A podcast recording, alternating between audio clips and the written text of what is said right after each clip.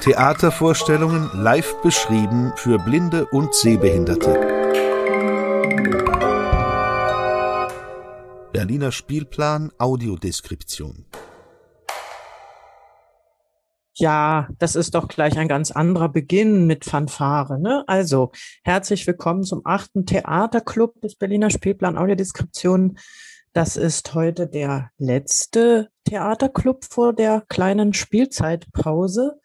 Ich habe den Eindruck, die Spielzeitpause wird diesmal sehr, sehr kurz sein, weil alles sind so derartig scharf drauf, wieder ins Business einzusteigen, ins Analoge und Präsente, dass sie quasi eine sehr kurze Ferien alle nur machen.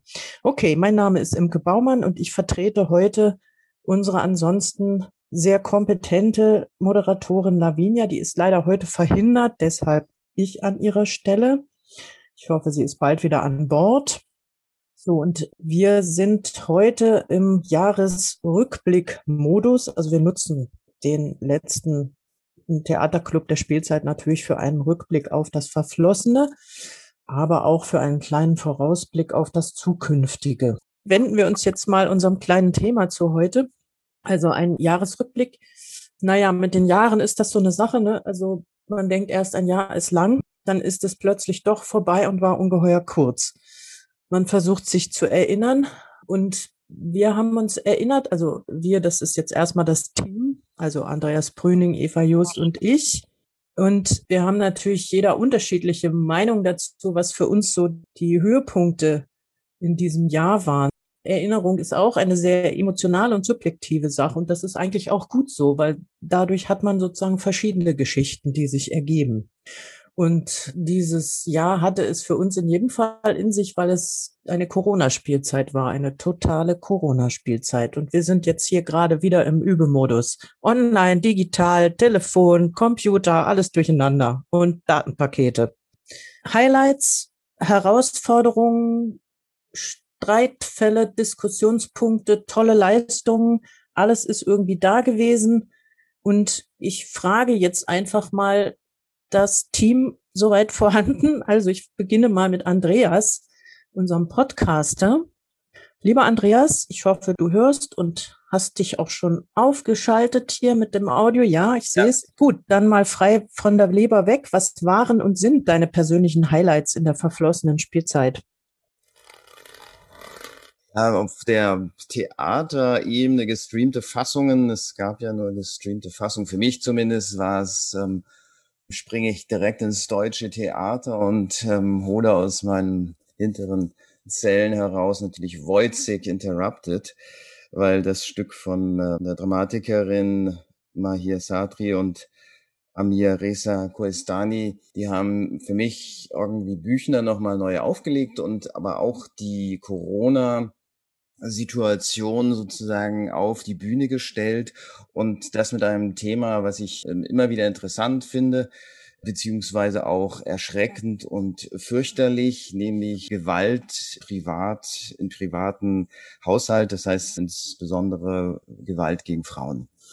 Und das ist das Thema und es sind zwei Menschen auf der Bühne gewesen, die auch also aus der theatralischen Welt eigentlich kommen und sich da kennenlernen und dann in die, in die Corona-Zeit einmünden und dann stirbt voraussichtlich eine Frau am Ende. Und ähm, diese Situation spiegelt für mich auch nochmal die gesellschaftliche Situation wieder, wenn nämlich so was wie ein Lockdown äh, stattfindet, dann entsteht ähm, psychischer Druck. Isolation erzeugt etwas, dass das jetzt auf die Bühne kommt, was sagen wir eigentlich jetzt vielleicht acht, zehn, 15, 20 Millionen Bundesbürger, sage ich mal so weltweit kann man das ja nochmal anders beziehen, erlebt haben, nämlich, dass die Grenzen sich verschieben, dass psychische Belastungszustände entstehen. Das fand ich super, dass das theatralisch aufgearbeitet wurde und deshalb ist das mein äh, Highlight Genau, dann ähm, reiche ich doch gleich mal weiter. Also ich meine, es gibt ja noch mehr vom, aus unserem Team. Also Imke, ich meine, du bist nah dran gewesen. Du hast irgendwie den Finger im Herzen des Projekts gehabt. Was war dein Highlight? Dazu kommen wir gleich, Andreas. Oh. ich natürlich erstmal die Eva fragen würde. Aber ich wollte dich noch was fragen. Was ja. ist denn bei den Podcasts eigentlich das Highlight? Das ist sozusagen aus deinem ja, direkten Arbeitsbereich und das ist ja auch immer sehr unterschiedlich. Ich hoffe, dass die Podcasts auch gelegentlich rezipiert werden von der einen oder anderen Person, die heute da ist und vielleicht auch ihr Highlight hat dabei. Das würde mich dann auch später noch interessieren. Aber erstmal möchte ich wissen, was der Macher und Hersteller sagt. danke, danke. Ja, dann, dann gehe ich nochmal auf den Podcast, ist natürlich auch ein Highlight, weil da sitze ich, verbringe ich sehr viel Zeit mit, also mit dem Podcast, den mir Gedanken zu machen. Das ist ja auch ein, teilweise eine Teamleistung. Aber was sind die Highlights? Also sicherlich, mich haben besonders berührt, über den Tellerrand schauen ist sicherlich für mich ein Highlight gewesen, einmal mit London, David Bellwood zu sprechen und so eine, einen Blick zu bekommen, wie es eigentlich ähm, ein anderes Land, eine andere Kultur versucht, eben auf der Insel. Hm. Was, was hat dich besonders beeindruckt bei Bellwood?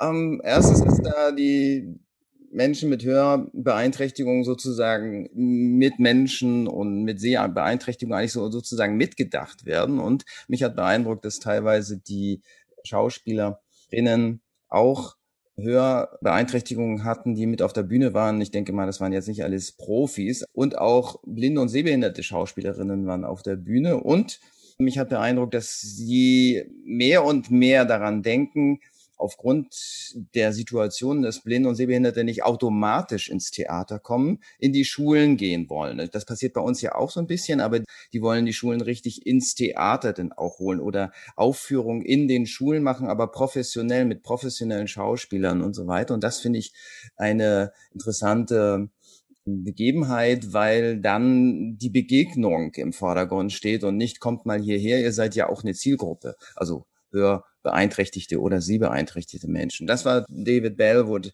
Und es ist ein unheimlich viriler, toller Mann. Ich meine, der war jetzt auch Tänzer und ich glaube auch Choreograf und ist jetzt halt Manager für Zugänglichkeit oder Barrierefreiheit im Globe Theater. Und somit hat er mich irgendwie so, so aufgeweckt, auch für was mhm. alles noch geht.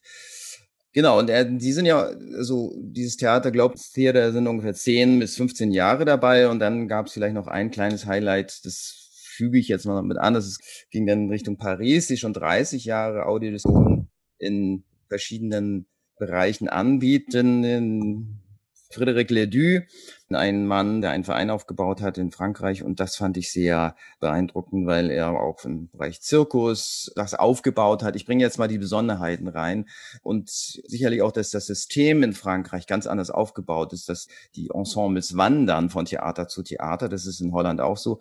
Und das war für mich eine Neuheit. Und das Besondere ist jetzt noch, das fand ich als Idee gut, wenn ein Theaterstück, eine Oper oder so aufgeführt wird, dass ein Museum ein Museum der Stadt, zum Beispiel in Paris oder in Bordeaux oder in Marseille, gleichzeitig eine Ausstellung dazu macht, zu diesem Thema mhm. als Oberthema und diese, diese Beziehung kulturelle äh, Städten, dass die sich verbinden und gemeinsam etwas kreieren und dass da diese Idee, die will er jetzt ab 2021, 2022, wenn sich die Türen wieder öffnen, in die Welt bringen, in Frankreich verbreiten. Genau, das letzte, der letzte Moment vielleicht, ich finde es auch interessant und ich fand es gut, dass wir eine Serie aufgenommen haben, nämlich zum Thema Barrierefreiheit. Wie geht's eigentlich unserem Publikum mit den gestreamten Fassungen und dem Ganzen, also das alles zu lernen und dann natürlich auch vom Ticketing bis hinter zur Audiodeskription die Sachen wahrnehmen zu können und überhaupt reinzukommen und diese Hindernisse mal zu benennen und das fand ich spannend zu hören von einigen Menschen, die das jetzt ausprobiert haben, die eigentlich das Publikum sind, wie die das wahrnehmen. Und das hat mich auch irgendwie angerührt, weil ich bin jetzt sehbehindert und ich gehe eigentlich immer noch nah ran, so super nah ran. Aber ich denke mal, für Menschen wie Lavinia zum Beispiel auch, die hat mir das manchmal auch so gespiegelt, da ist es nochmal eine andere, ja, eine andere Hürde, denke ich mal. Und das habe ich einfach nochmal mehr verstanden. Das war für mich auch ein Aha-Erlebnis. Wunderbar. Ganz kurze Anmerkung noch zu dem, womit du eingestiegen bist, das Wojciech Interrupted. Hm, ich muss mal sagen, das Deutsche Theater hat quasi an zwei Stellen einen Volltreffer gelandet, was jetzt direkte Spiegelung des, ne, also weil auch die Pest war ja schon ein Volltreffer in der Hinsicht, ne? Also finde ich, ist wirklich gut. Muss man einfach, das muss ihm der Neid lassen. Das deutsche Theater kriegt's gut hin. Okay, das wissen wir ja auch alle. gut, ich gebe direkt weiter an Eva die Frage. Deine Highlights in dieser Spielzeit? Mhm, also ich finde Andreas Highlights total nachvollziehbar, jetzt wo er es gesagt hat. Ich fand Wojciech Interrupted auch ganz toll, weil das sich so selbst reflektiert hat, das Stück im Stream, weil da irgendwie was anderes dann draus wurde im Stream. Das ist aber nicht mein eigentliches Highlight gewesen, sondern auf Nummer eins von den Streams habe ich die Mutter Courage. Definitiv mit Gina Peach, wenn wir diesen Audiodeskriptionsaspekt noch reinholen, weil die das so toll gemacht hat und so anders, als ich das so gewohnt war. Und Lavinia hat in ihrer Rezension geschrieben, dass diese drei Stunden, die dieses Stück gedauert hat, schnell vorbeigegangen sind. Und so ging es mir auch. Das fand ich toll. Ich fand auch, dass sie eine tolle Gästin war im Theaterclub. Und die zweite Veranstaltung, die ich hochjubeln wollen würde, ist die live gestreamte Tastführung aus dem Theater an der Parkaue, die wir gemacht haben, weil das echt anstrengend war. Und weil ich da viel involviert war im Vorfeld auch überhaupt rauszufinden, wie man das machen kann. Also du hast es ja erfunden, dieses Format. Wir konnten ja wegen Corona keine Tastführung machen im herkömmlichen Sinn oder mit so vielen Leuten wie sonst, weswegen dann drei, meine ich, Lavinia, Ugne Metzner und Celia Korn vor Ort waren in der Parkaue und wir haben das in eine Zoom-Konferenz reingestreamt. Für die anderen, die gerne teilgenommen hätten vielleicht und ich war das Medium, das mit einem Bein in der Zoom-Konferenz war und mit dem anderen Bein auf der Bühne und geguckt hat, was da abging. Und das war anstrengend und es war aber auch ganz toll. Und am Schluss hat auch eine gesagt, dass sie sich gefühlt hat, als wäre sie dabei gewesen. Und das war das beste Kompliment natürlich. Ja, auf jeden Fall. Mhm. Ja, das war eine schwierige, nicht ganz einfach zu bewerkstelligende, aber wirklich auch sehr spannende Erfahrung, die aber nicht möglich gewesen wäre, wenn nicht das Theater in der Parkaue auch so wahnsinnig toll mitgezogen hätte, weil tatsächlich haben die das alles mit den Kameras gemacht, ne? Die haben die ganze Aufnahme gemacht, realisiert. Ja, Gott sei Dank. Die haben uns das Bild gemacht, da war ich auch super froh, genau. Dass Zwischen nicht gibt jemand es ja. von uns noch filmen musste. Das ja, war toll, ja. Das hätten wir auf keinen Fall hingekriegt. Mhm. Und inzwischen, die Theater haben ja inzwischen doch vielfach Stream-Erfahrungen gesammelt, sammeln sie auch noch. Also auch hier ist wiederum das deutsche Theater ein echter Vorreiter. Ne? Also ich sage nur Stichwort Zauberberg, aber es gibt auch noch diverse inzwischen. Die kriegen jetzt fast schon Routine beim Livestreamen. Und das da diese Tastführung war im Grunde ein Livestream. Gut, okay. Der Andreas hat mich eben gefragt. Hm, ja, na, ähm, ja, also für mich, ich finde auch alle diese Dinge total gut, wichtig, schön. Letztlich war aber für mich das Highlight tatsächlich das Theatertreffen am Ende. Das ist sowieso ein Highlight im Theater, das Theatertreffen. Immer im Mai eigentlich so und hat mich in mehrererlei Hinsicht sehr gefreut. Also die haben uns angesprochen eigentlich schon vor zwei Jahren also als wir mit dem Projekt gerade kurz begonnen hatten, weil sie eigentlich Audiodeskription machen wollten beim Theatertreffen. Und das fand ich natürlich super. Da habe ich sofort nach Kräften beraten und ja, so ein bisschen versucht, paar Leitlinien da reinzuziehen, was jetzt wichtig ist und so. Und dann haben die sich auch dran gemacht, das zu beantragen und das hat dann auch geklappt. Ja, dann kam natürlich Corona. Die erste Spielzeit, wo wir das eigentlich machen wollten, fiel flach fast flach. Das, was übrig geblieben ist, ist der Hamlet, den dann Dreisat gemacht hat. So, und jetzt in diesem Jahr wurde der Antrag neu aufgelegt. Und da das Festival sowieso insgesamt digital gelaufen ist, haben sie gesagt, okay, wir machen jetzt das Thema, jetzt machen wir es.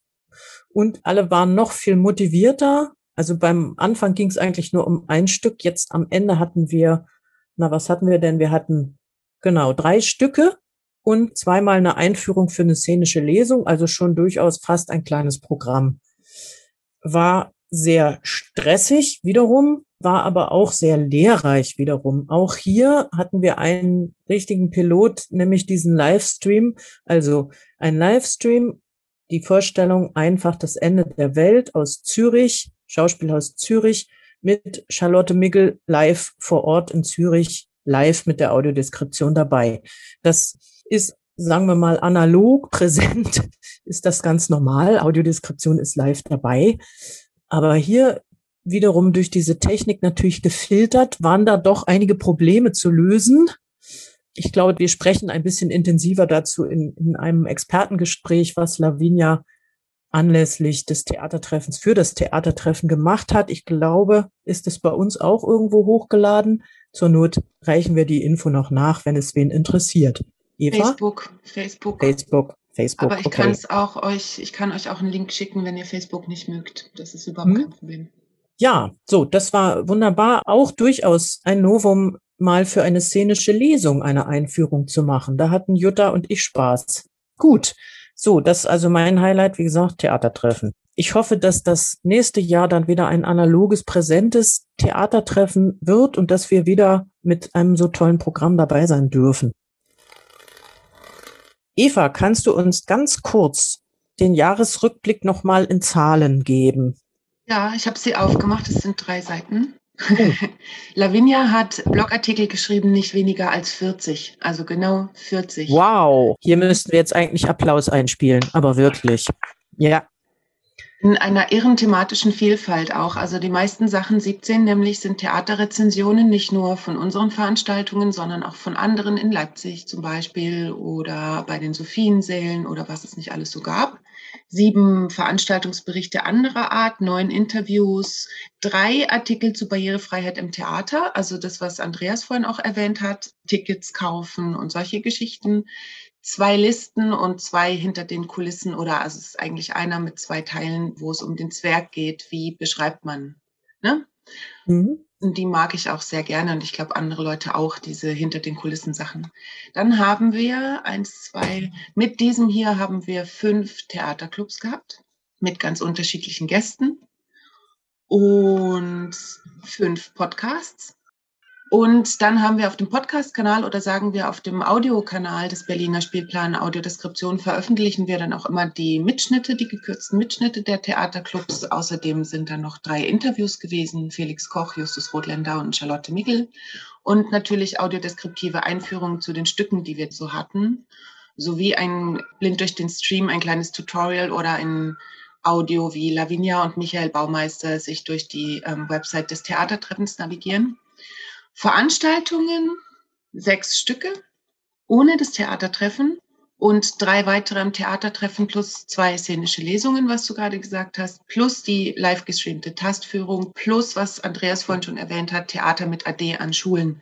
Da haben wir, das hatten wir zweimal, da haben wir das Weihnachtsstück oder das Familienstück vom Theater an der Parkau hergenommen, und Parfüm und Pralinen aus Pirgendwo und das Schulklassen gezeigt, auch online und dann hinterher mit denen geredet an der Marie- und Hermann-Schmidt-Schule in KW. Hm? Lavinia, mhm. Justus Rotländer und ich. Ja, das war's. Ach dich. Hm. Das ist richtig viel. Menge der Vorstellung. Sechs äh, Stücke ohne Theatertreffen plus drei, mhm. also neun, plus zwei mhm. szenische Lesungen. Na, und ungefähre Idee, wie viele Leute da geklickt haben, der dabei waren? Ja, zufällig ja, den Rekord hält Mutter Courage und ihre Kinder tatsächlich vom BE 208 Abrufe über Weihnachten. Das ist Rekord. Mhm. Ansonsten haben wir immer so, naja, den Zwerg haben 150 Leute gesehen, Wojcek circa etwas über 100. So, das ist auch gut. Ja, auf jeden ja. Fall. Und natürlich sind dann auch Menschen dabei, die nicht unbedingt in Berlin wohnen. Hm? Richtig, denn diese Stücke sind alle gestreamt worden, die waren alle online, die wir gemacht haben in dieser Spielzeit, weswegen wir uns erweitert haben, sozusagen, ja. Okay. Und beim Theatertreffen also, ja sogar international, ne? Also auch ja. die Niederlande und so. Hm? Mhm. Ja, also es ist doch einiges passiert. Ja, Jutta. Ja. Hallo. Ich versuche die ganze Zeit rauszufinden, was mein Highlight war, aber ich kann mich nicht entscheiden weil alle Projekte, die ich begleitet habe, waren außergewöhnlich, also von den Stücken her, wie auch von der Zusammenarbeit her und alles war toll. Also ich glaube, zwei Stücke haben mich emotional sehr mitgenommen. Das war einmal Wojcik und das war Scores. Mhm. Aber eigentlich auch die anderen, weil wenn man so tief einsteigt und die Szenen immer wieder sieht und immer wieder, dann muss man einfach emotional einsteigen. Es bleibt einem gar nichts anderes übrig.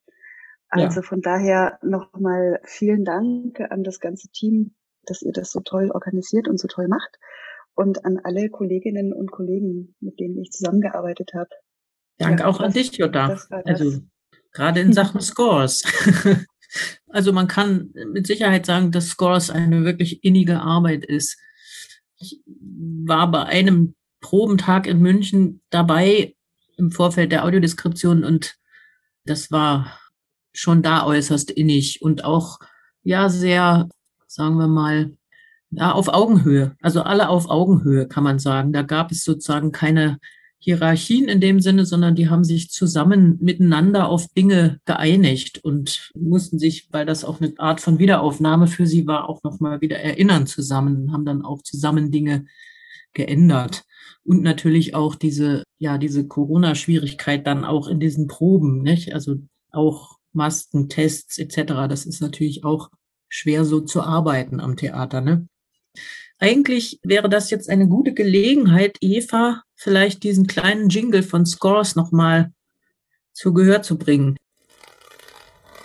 Meine linke Hand bewegt sich weiter nach vorne und erforscht die Umgebung. Erkundend fahren Lucys Finger über den seidigen Futterstoff. Pavel streicht mit der flachen Hand darüber. Beide greifen vorsichtig mit den Fingerspitzen in eine lose Stofffalte, ziehen sie nach oben und lassen sie wieder los. Der Stoff sinkt und bildet unregelmäßige Hügel. Dann bewegt sich meine linke Hand weiter nach links. Wie ein Spinnentier wandern seine Finger nach links. Lucys Hand folgt seiner.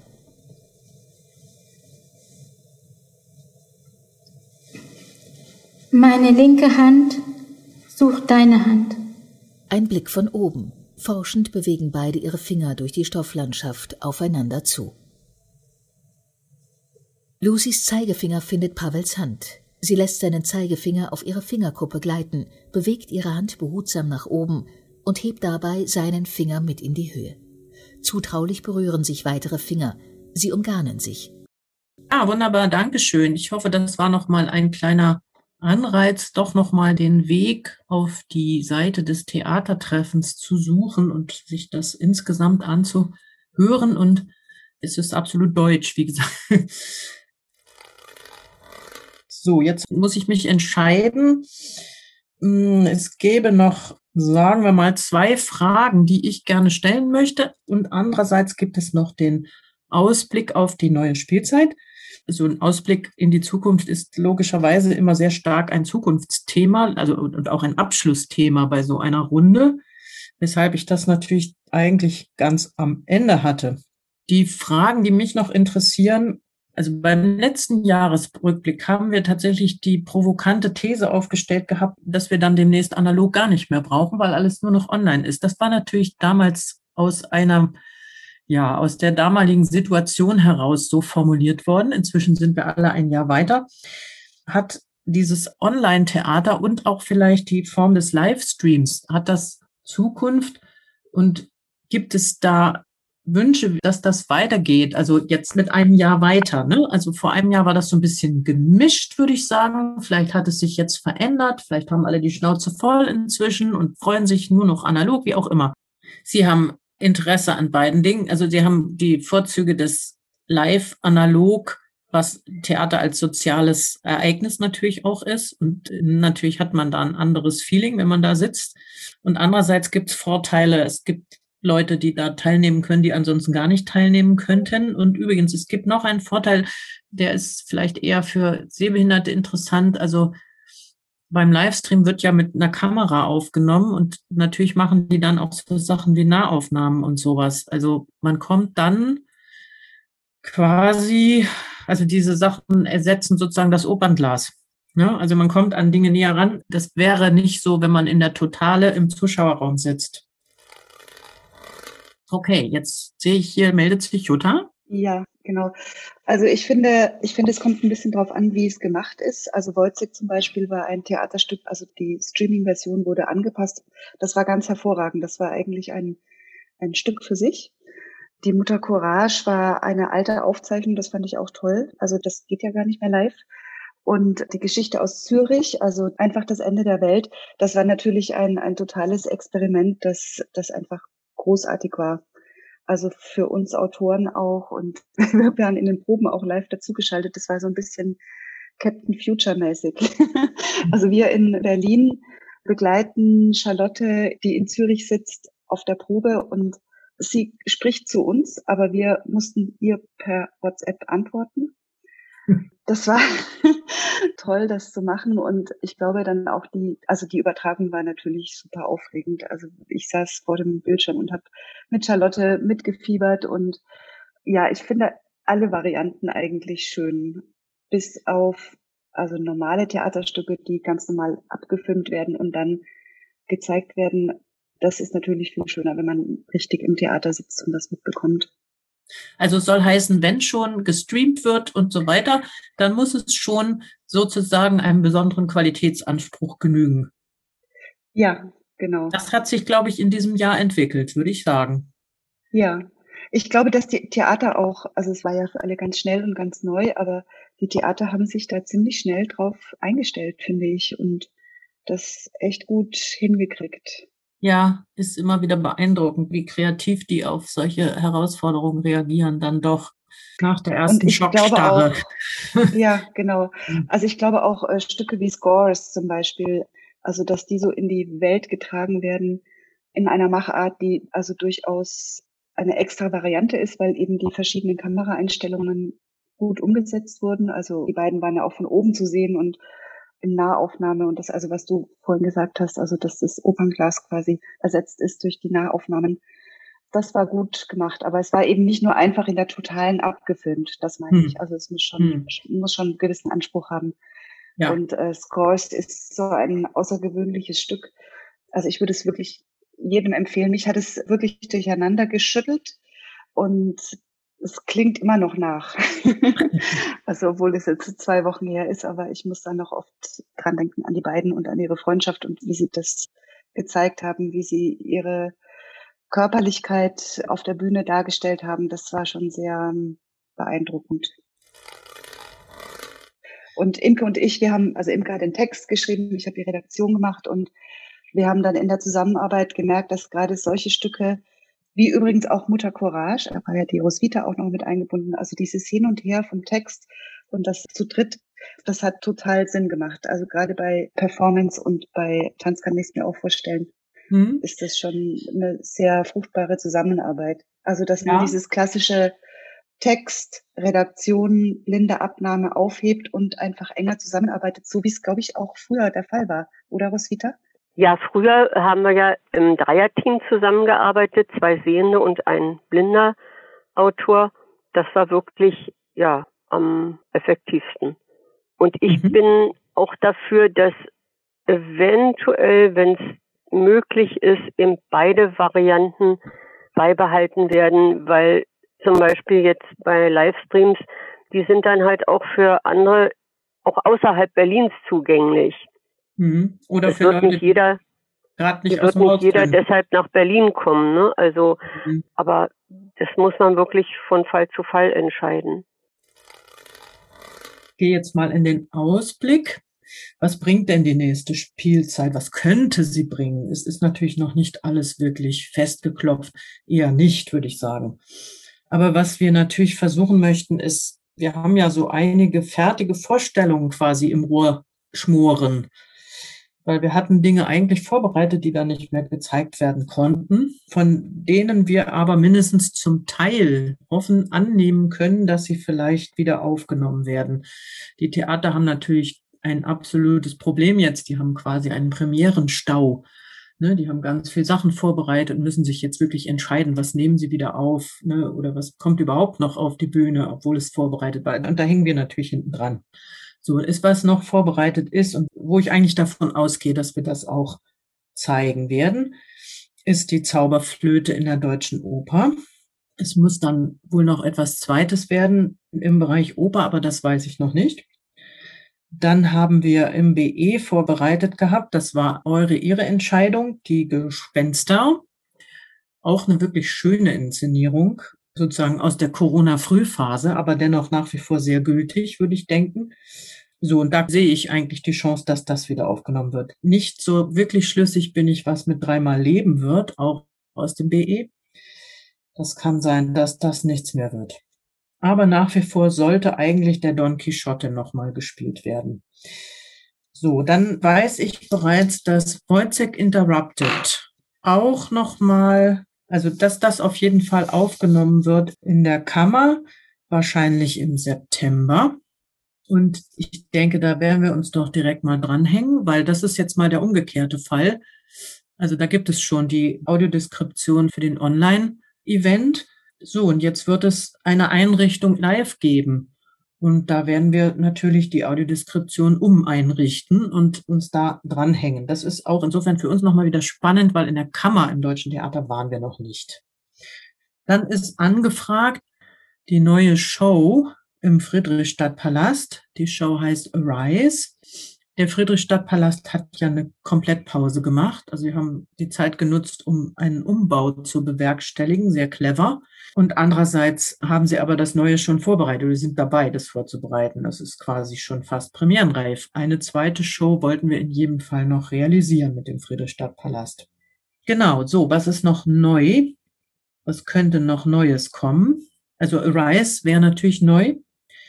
Ganz interessant auch, im Berliner Ensemble wird die drei Groschenoper natürlich im Herbst prämieren, also nochmal prämieren. Und das haben wir uns schon auf den Plan gehoben. Also das wird auf jeden Fall vorbereitet. Dann gibt es wahrscheinlich im Theater in der Parkaue das Python Parfüm auch nochmal in einer Live-Einrichtung. Auch wiederum spannend wir hatten da ja tatsächlich eine Schulbegegnung und es gibt also die Chance, das auch nochmal in echt nachzuholen. Und Python Parfüm ist ein Stück, was eigentlich, na, wir haben das in der Abteilung Familienstück, also ist eigentlich für alle irgendwie interessant. Das stimmt auch wirklich, finde ich. Es ist für ganz kleine Kinder zu schwierig, würde ich denken, aber so ab dem berühmten Alter 10, 12, na, da geht's los und dann geht's aber auch rauf. Also da kann sich auch ein Erwachsener dran freuen. So, dann das Deutsche Theater hat zwei Dinge im Angebot, wo ich mich noch nicht entschieden habe. Wir haben hier einmal einsame Menschen von Schnitzler und wir haben einmal eine Frankenstein-Version von Mary Shelley, die gemacht wird. Ich habe noch eine Bitte an alle zum Abschluss wir müssen jetzt bereits sehr, sehr, sehr heftig an Versuche denken, irgendwie eine Verlängerung dieses Projektes hinzukriegen. Das hat ja mit Fördergebern zu tun, das hat sehr viel auch mit der Politik zu tun, das hat leider auch ungeheuer viel mit Corona zu tun. Corona macht es notwendig einerseits, andererseits ist das aber auch ein Punkt, also es gibt ganz viele Unternehmungen, Projekte etc., die jetzt eigentlich Geld benötigen. Also man hat sehr viel Konkurrenz im Moment. Es würde mich total interessieren oder ich spreche die herzliche Bitte an alle aus, die heute hier dabei sind, waren, dass sie uns, dem Berliner Spielplan Audiodeskription, eine E-Mail schreiben und drei Gründe nennen, warum sie möchten, dass das Projekt weitergeht. Ich gehe mal ganz fies davon aus, dass Sie das möchten. Auf jeden Fall bitte schreiben Sie uns drei kurze Gründe, warum Sie der Meinung sind, das muss weitergehen.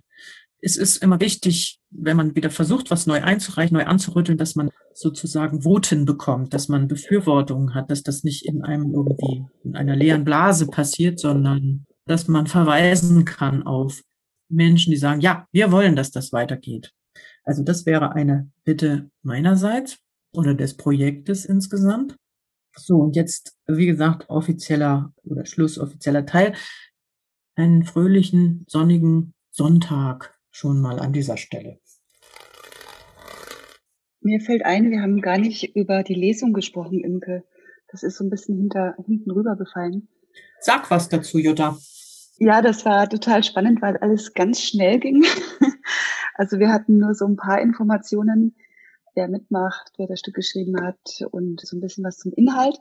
Den Rest mussten wir uns dann innerhalb von zwei Tagen, einem Tag erschließen, nämlich wir waren also zusammen zur jeweiligen Probe. Also Imke, du hast das Stück, entschuldige, ich habe es schon wieder vergessen, Coop. wie dein Stück hieß. Coop. Zu Deutsch genau. Zaun.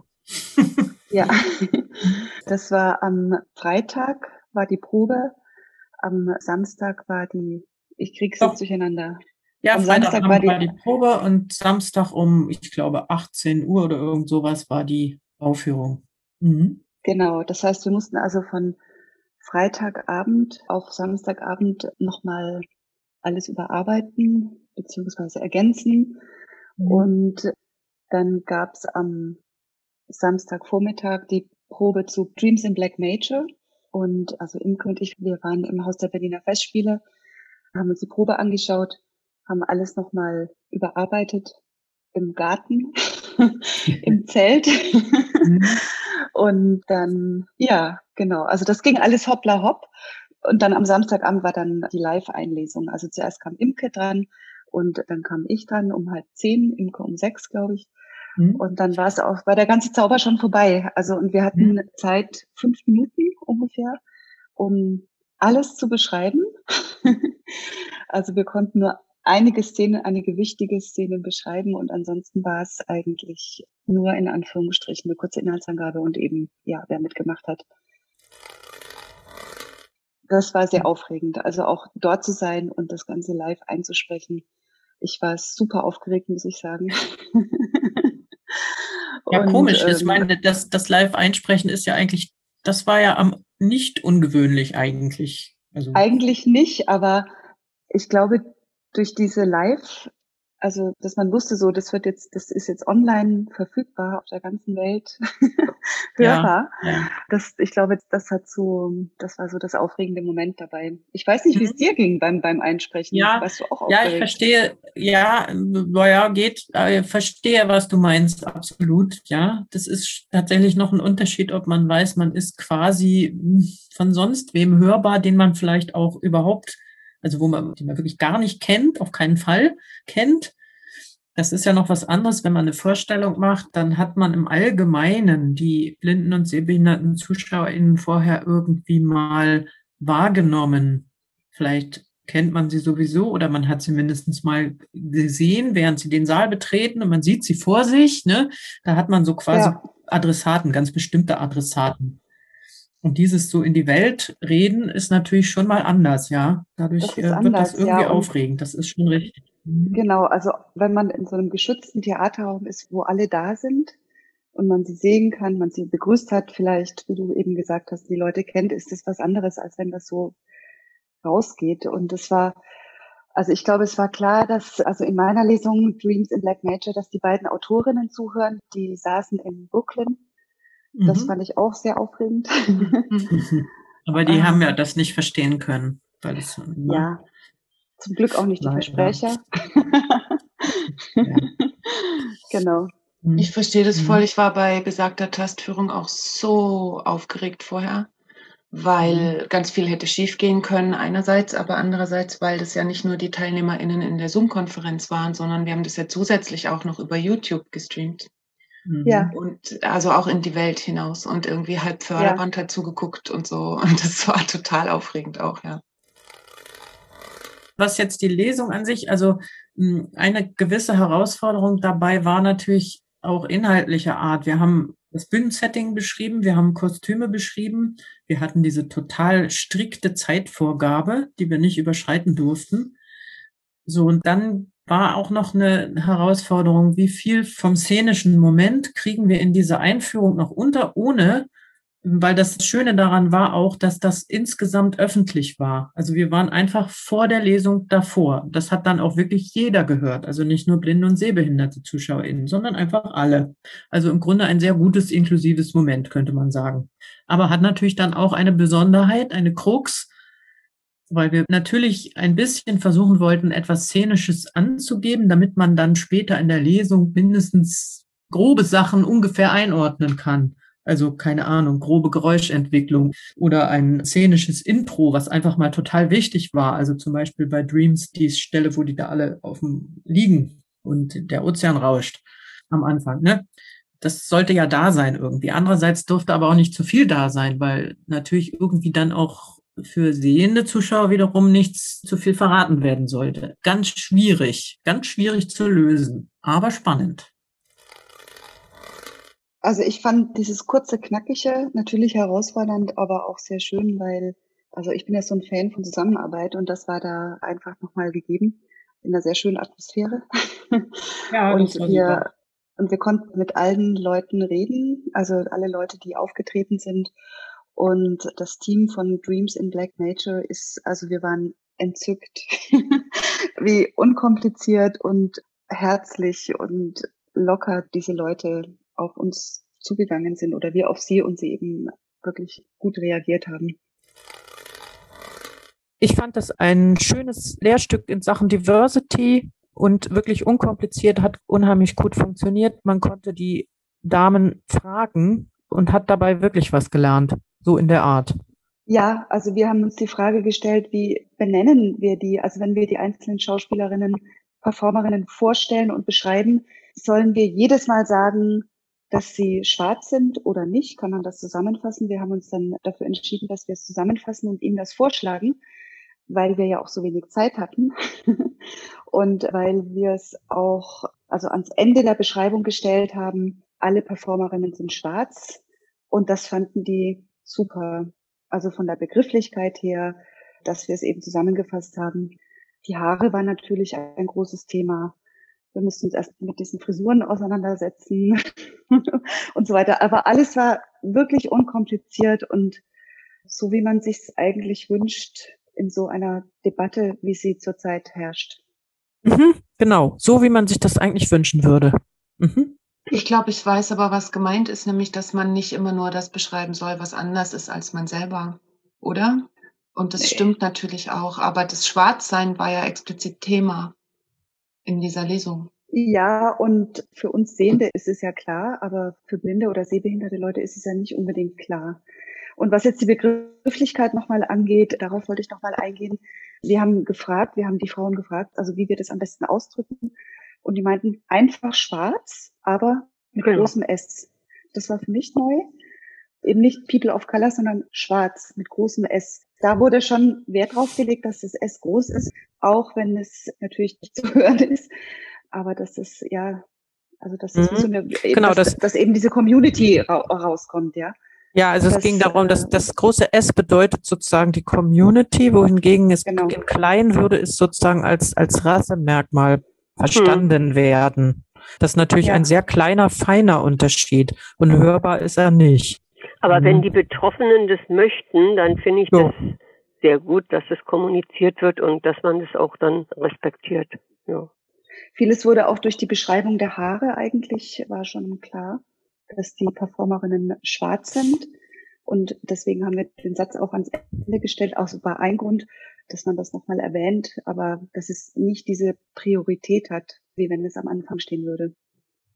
Mhm. Übrigens so einen ähnlichen Vorgang natürlich auch bei Scores. Auch hier, da haben mhm. wir einmal eine Person auf der Bühne, die schwerwiegend körperlich behindert ist und das sieht man auch, das sieht man sofort. Das kann man auch nicht übergehen, weil es unter anderem den Inhalt der Performance total bestimmt. Weil die kann mhm. sich, die Lucy Bilge kann sich einfach nur in bestimmter Weise bewegen und in anderer überhaupt nicht. Und das muss irgendwie vorkommen, also musste es auch beschrieben werden.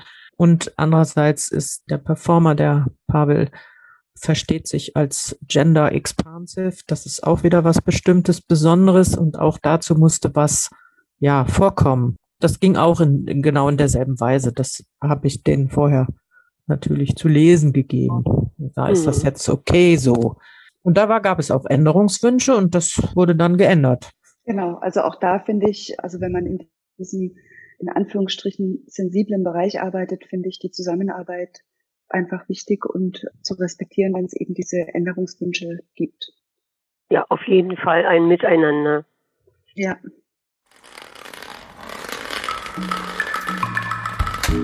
Theatervorstellungen live beschrieben für Blinde und Sehbehinderte. Berliner Spielplan Audiodeskription